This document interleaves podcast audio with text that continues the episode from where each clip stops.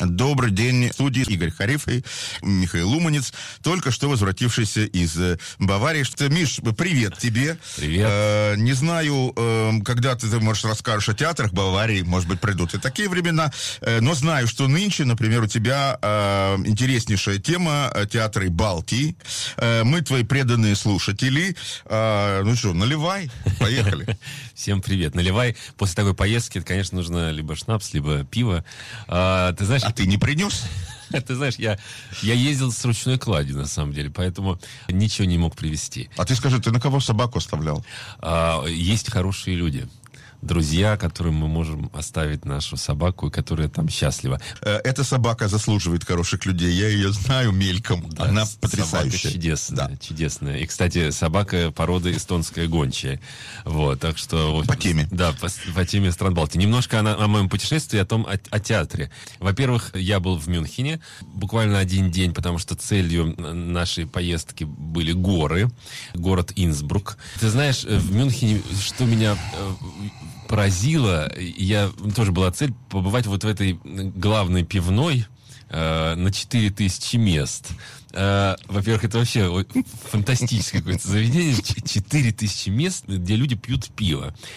И вот эта вот атмосфера, когда все время между рядами ходят люди, кто-то слегка, и мужчины, и женщины, и, кажется, даже и дети, слегка окосевшие, такой, знаешь, походкой, э, плавно огибая препятствия по направлению, в общем-то, в уборную и обратно. Я никогда такого количества пья пьяных людей, вот так вот дефилирующих, не видел. Это как если бы небольшой стадион и все с пивом. Да. Ну, помимо прочего, безусловно, это красивый город со своей культурой. Театр я там не посещал, и э, там не было, в общем, и цели. И не было цели вообще в, в, в этой поездке посетить театр, но как-то изучить, что вокруг находится, я успел. И ты знаешь, в Инсбруке, довольно приличное расстояние от Инсбрука, надо ехать на машине, существует театр, который расположен э, между скал в расщелине зал на э, 150-200, кажется, мест, и такой и сайт у них добротный. В общем, я подумал, очень любопытное место для театра, и там, и там при этом, знаешь, ставят спектакли там фотографии вывешены на сайте, mm ну, совершенно про, про жизнь Тироля. Кожаные шорты, эти шапочки, э, женщины в таких платьях нарядных. Вот, поездка закончилась, я вернулся, и давайте приступим разговор о театре. Сегодня мы поговорим о театрах э, стран Балтии и о лучших представителей режиссерского цеха этих стран.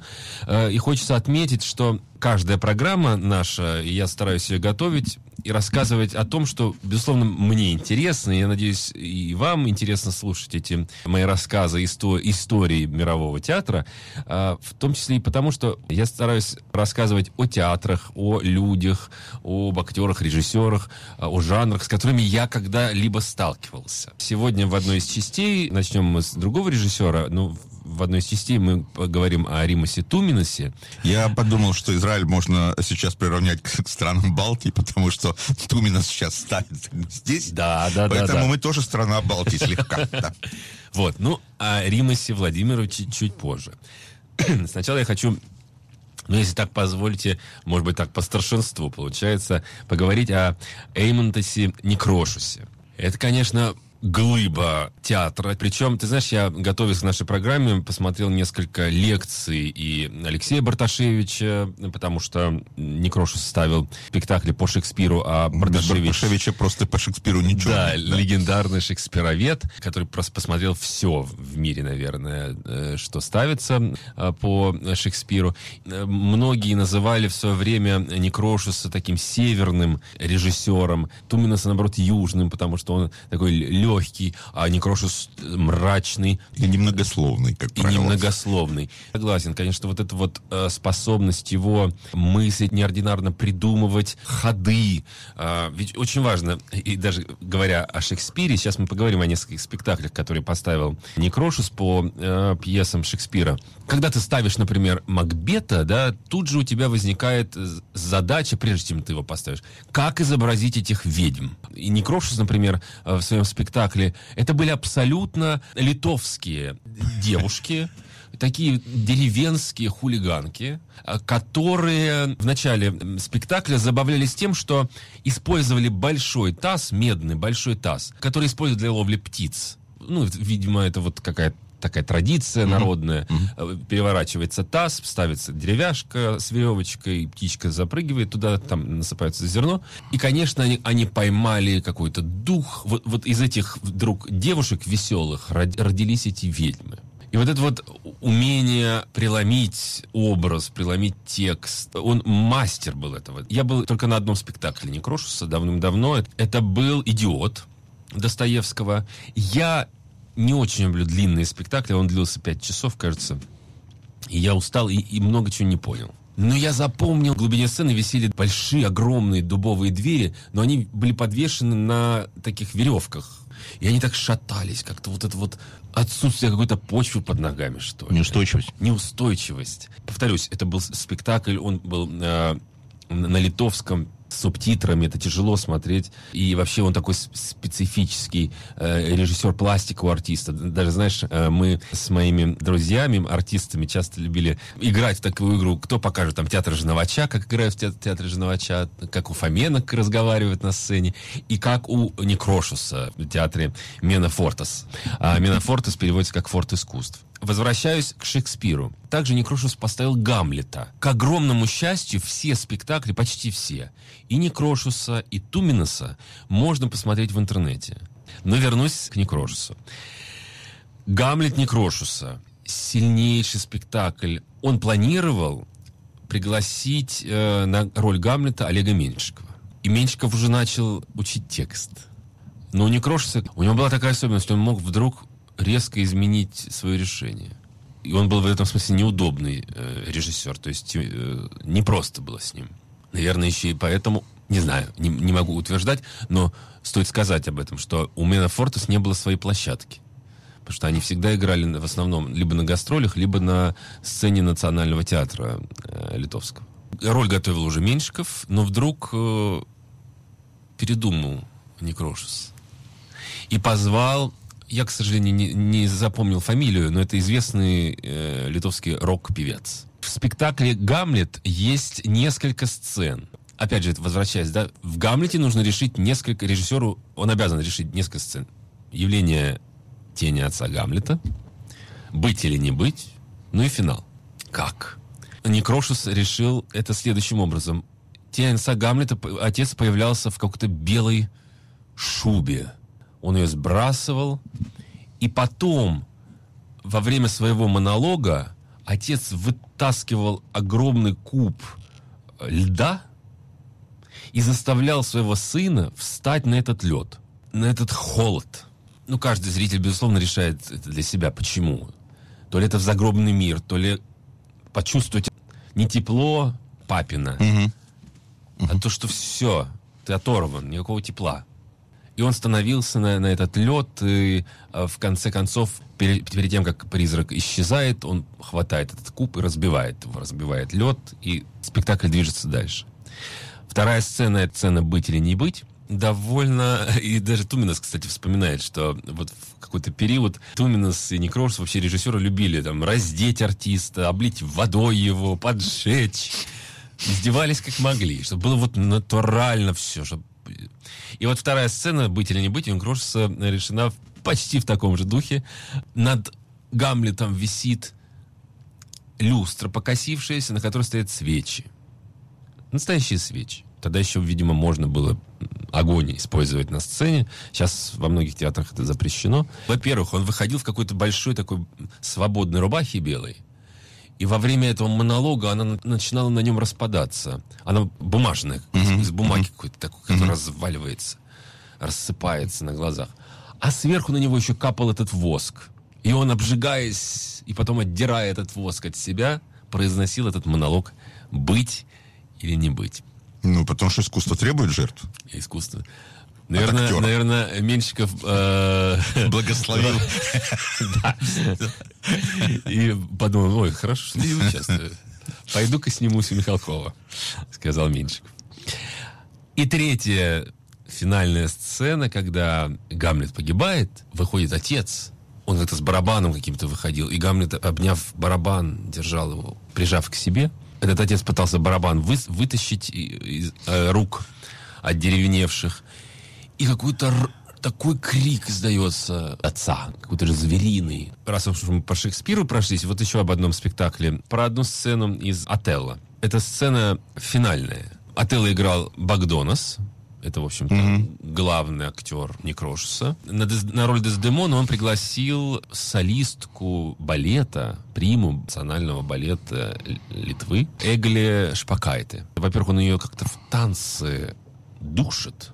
Это вот эта финальная сцена в танц. А перед этим был момент, когда он, он ей решил показать, что впереди бездна какой-то невероятный танец, он ее хватает, она такая хрупкая-хрупкая. Богданов вы наверняка видели, он, кстати, снимался во многих фильмах, в том числе вот был фильм Лунгина «Дирижер», это такой бородатый, крепкий, и он хватает ее и проносит над авансценой, как бы над, над, почти над зрителем, как будто mm-hmm. выбросить ее хочет. Физическое с поэтическим соединенное, конечно, вот этот мастер э,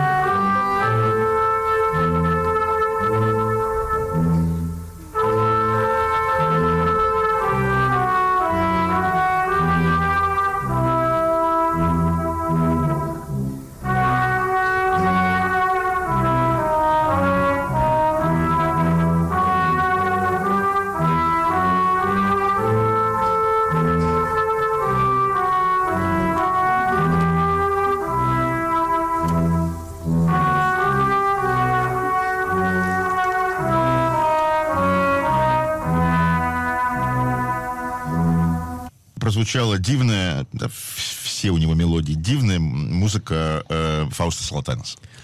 Да, потрясающий композитор. Он писал музыку и Некрошусу, и э, к спектаклям Туминуса, и в спектаклях э, театра Гешер э, тоже, я знаю, звучит музыка. Ну, ну, удивительно, что он был композитором, он писал музыку, но при этом, э, во-первых, с 96 -го года он был вице-министром Министерства культуры Литвы потом советником страны по вопросам культуры, потом был директором Национального драматического театра. Я не знаю, как это совмещается. Да. Где Про- там поразительно. костюм, галстук и э, прием делегации, я не понимаю. Да, то есть он был и театральным менеджером, и художником. И как-то умудрился это объединить. Вот сейчас прозвучала музыка из спектакля Некрошуса «Три сестры».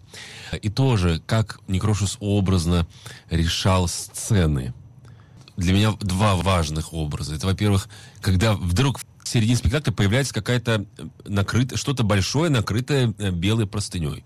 и никто не понимает, что это. Срывают простыню, и под ней оказывается Раде, который притащил на себе вот конь, который, знаешь, э, акробатический, ну, так, станок. Коня притащил такого. И эти три сестры, они забираются на него, он их приглашает, они так легко, весело. Ты знаешь, если сравнивать, ну, не стоит, наверное, сравнивать, но по ощущениям, какие-то они все, по сравнению там с э, фоменковскими тремя сестрами, э, фоменковские такие все э, поэтичные, такие все, единственная там Ирина, э, э, которая играет Тюнина, она все время так на, на вдохе разговаривает, потому что уч, училка проверяет тетрадки. А, а тут такие спортсмены, Семенки у Некрошуса. И на этом коне легко. А последняя сцена, когда Тузенбах планирует уйти, он как-то активно ест. У него в тарелке, и тот же Багдонас играет его, тарелка, он ест, ест, ест, ест, ест, потом вылизывает эту тарелку прям до остатка, прям до, жадно до остатка. Срывает скатерть со стола и тарелку так, как пятак э, на столе, так раз разворачивает, и он, а тарелка крутится, крутится, крутится, крутится, и он уходит. Ну и понятно, что потом э, его угу. э, убили. Некрошус мастер образности, так мрачный в чем-то режиссер. Он окончил режиссерское отделение Андрея Гончарова. Мы знаем, что это, конечно, такой был деспотичный режиссер Гончаров. Даже есть тоже записи. Мне страшно как бы заочно, когда да. он орал на актеров. Да, да, да. Это есть запись, когда там репетирует и какая-то документальная съемка. Э, Джигарханян, там все, все, все притихли. Но теперь перейдем к Римасу Туминусу, поговорим о нем, о его работах, об его спектаклях. Изначально он вообще учился на артиста. И как он рассказывает, даже есть видео хроника, где он такой красавец с таким профилем, э, довольно успешно играл. Ему отбил желание быть артистом Виктюк. Он тогда работал в театре, и в театр пришел в режиссера в постановку Виктюк. И Туминас рассказывает, как он на нас кричал, как он нас унижал. Это он сейчас понимает, рассказывает Тумин, что это было по, по доброте. Вдохновлял, вдохновлял. Туминас он не вдохновил. Нет, и он сказал себе, что нет, я теперь буду сидеть на это. Я хочу, не, не хочу быть артистом, я хочу сидеть в зале и также кричать. Туминас поступил, э, в общем-то, на режиссуру к Иосифу Туманову.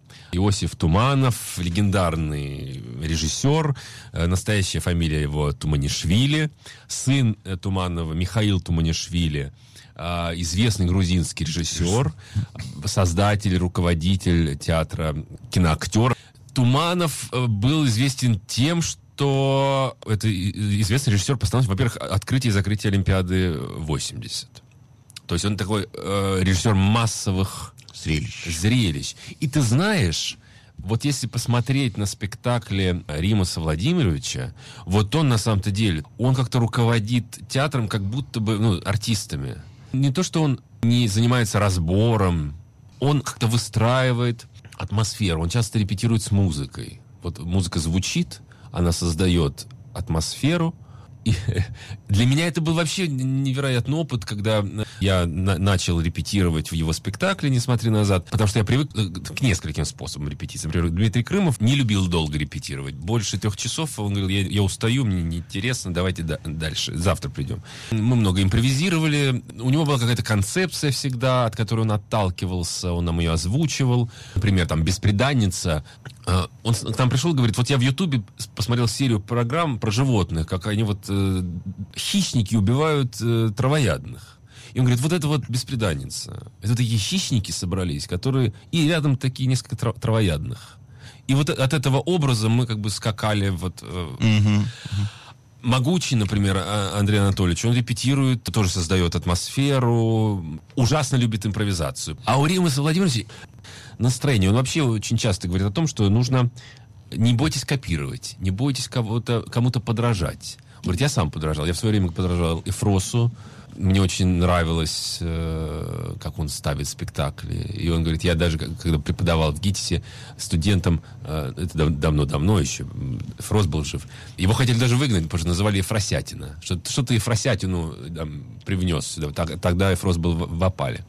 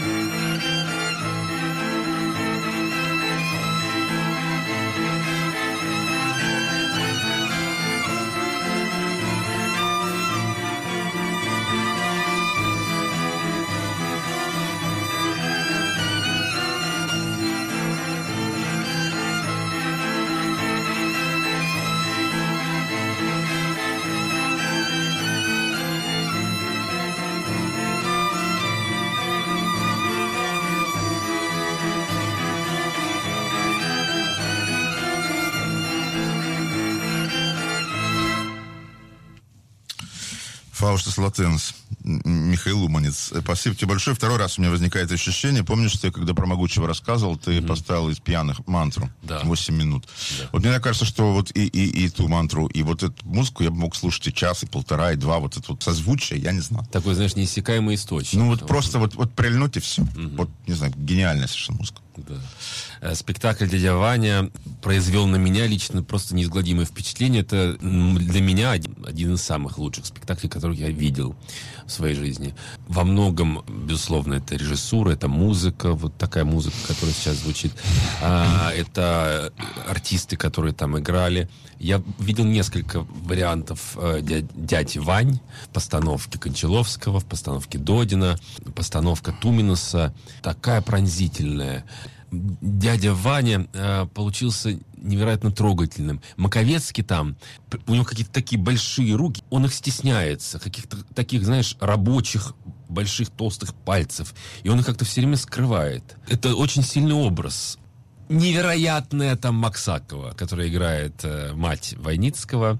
А она говорит, Жан, Жан, и так по-идиотски смеется, ну, заразительно, каким вот каким смехом. Спектакль поэтичный, необыкновенный. И хочется сказать, что вообще я очень рад, что э, посмотрел его в свое время.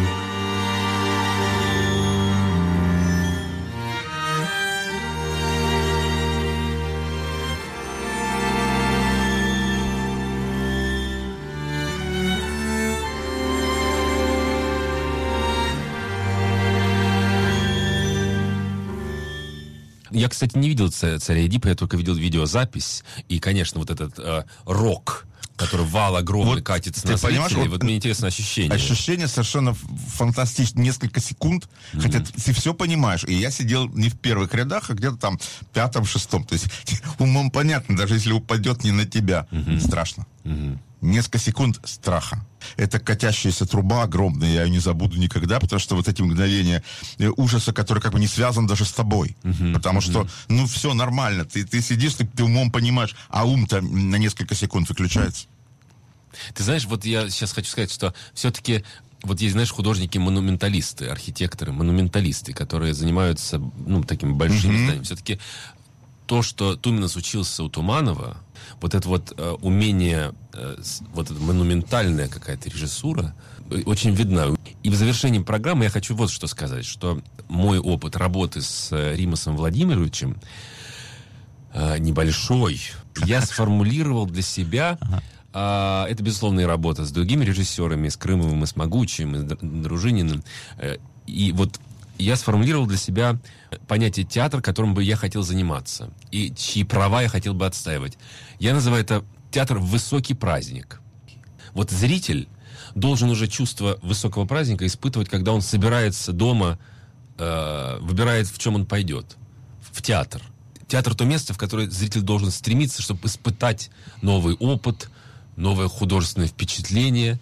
Вот это я называю высоким. Но это к тому, что какую цель ставить в театре, да. Театр это не просто череда э, э, спектаклей в постановке. Она должна быть подкреплена какой-то мыслью, мысль, понимаешь? Э, не обязательно эта э, цель э, должна быть достигнута, но она должна чувствоваться внутри тебя.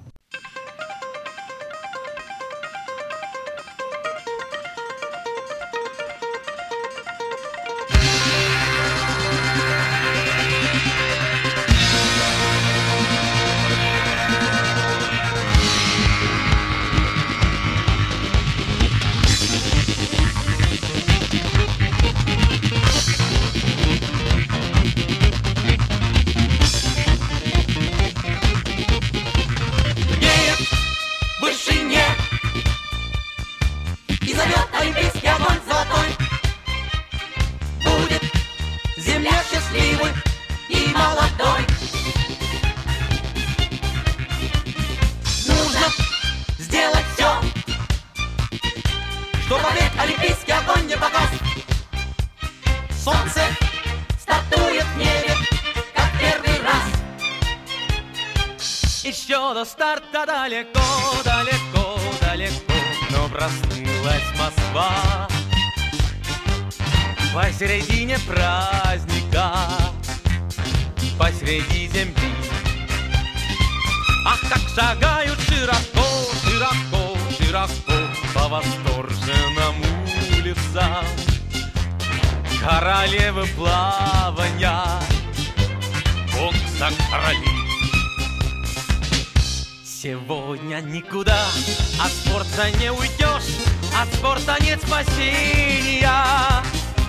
А стадион гремит, как будто подошла волна земля трясения.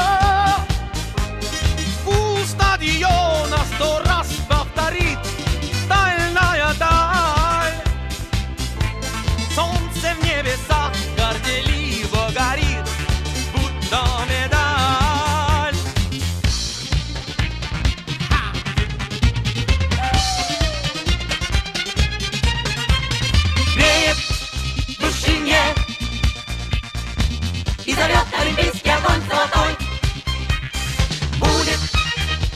Счастливой и молодой.